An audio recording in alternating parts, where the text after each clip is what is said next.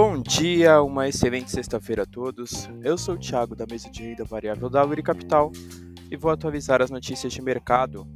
No mercado internacional, fechamento de ontem, o S&P 500 caiu 1,35%, o DXY subiu 0,54% e os Treasuries para dois anos tiveram alta de 1,01%.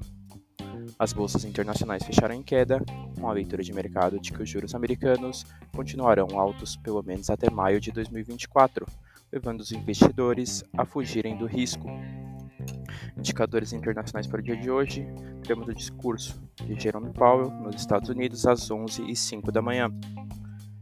mercado doméstico, fechamento de ontem, o Ibovespa caiu 0,94%, o Dow Futures subiu 0,50% e o D1F27 caiu 0,49%. A bolsa doméstica fechou em queda, com a cautela tomando conta antes do discurso do presidente do Fed. Empresas ligadas ao minério de ferro também fecharam em queda, com a queda do minério. Indicadores para o mercado doméstico no dia de hoje: teremos o IPCA 15 às 9 horas da manhã.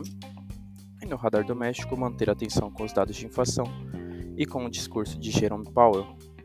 Essas foram as notícias de hoje. Desejo a todos ótimos negócios.